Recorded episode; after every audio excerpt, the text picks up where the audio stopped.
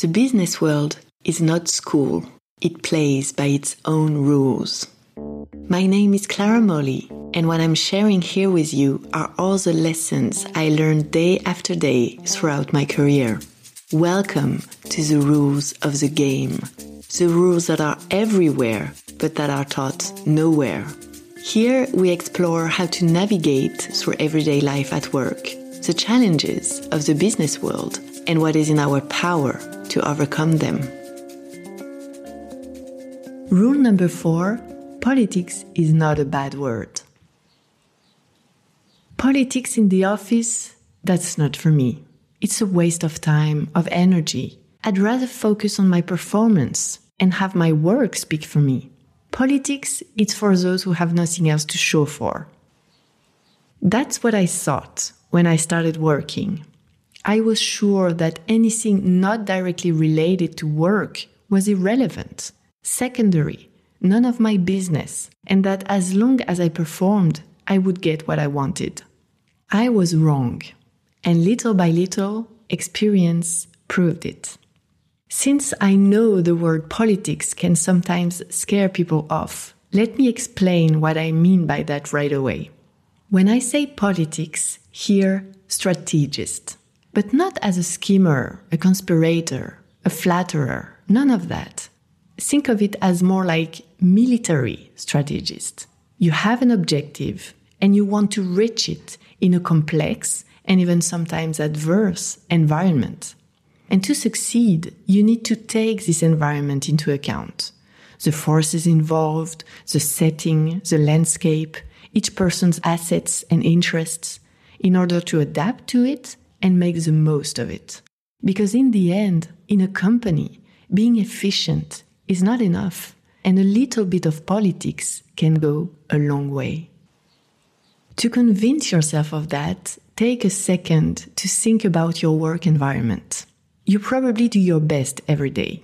You're progressing, you're skilled, but are you the only one?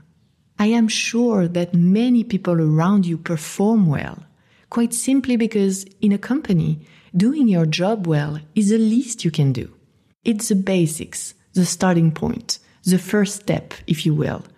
And to make a difference, a bit of politics is also fair game. Actually, politics is just a skill, like any other. One more string to your bow.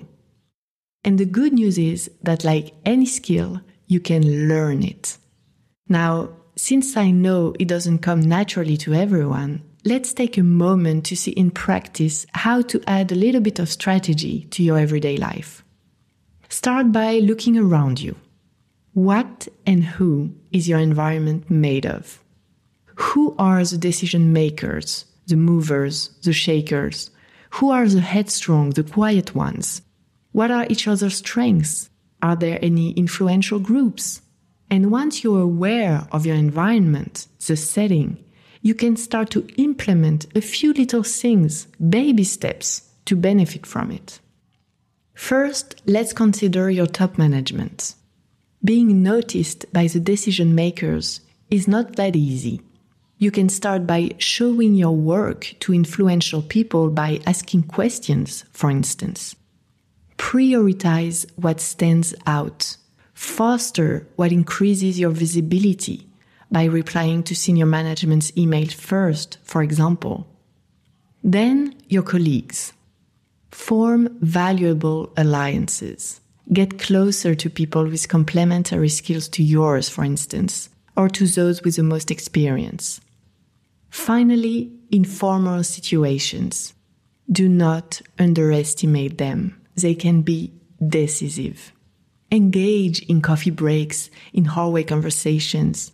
Invite people of interest for lunch, even if you don't work with them directly. Everybody loves that. Hang out in after work meetups now and then, even if it bores you because you spent enough time with your colleagues already. Here again, everyone can decide what's best for them.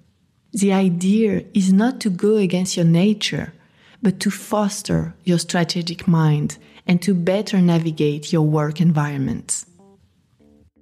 Politics is not a bad word. It's just another skill that can be very useful. It's the rule of the game, and now it's your turn to play. Next rule of the game your gender does not define you.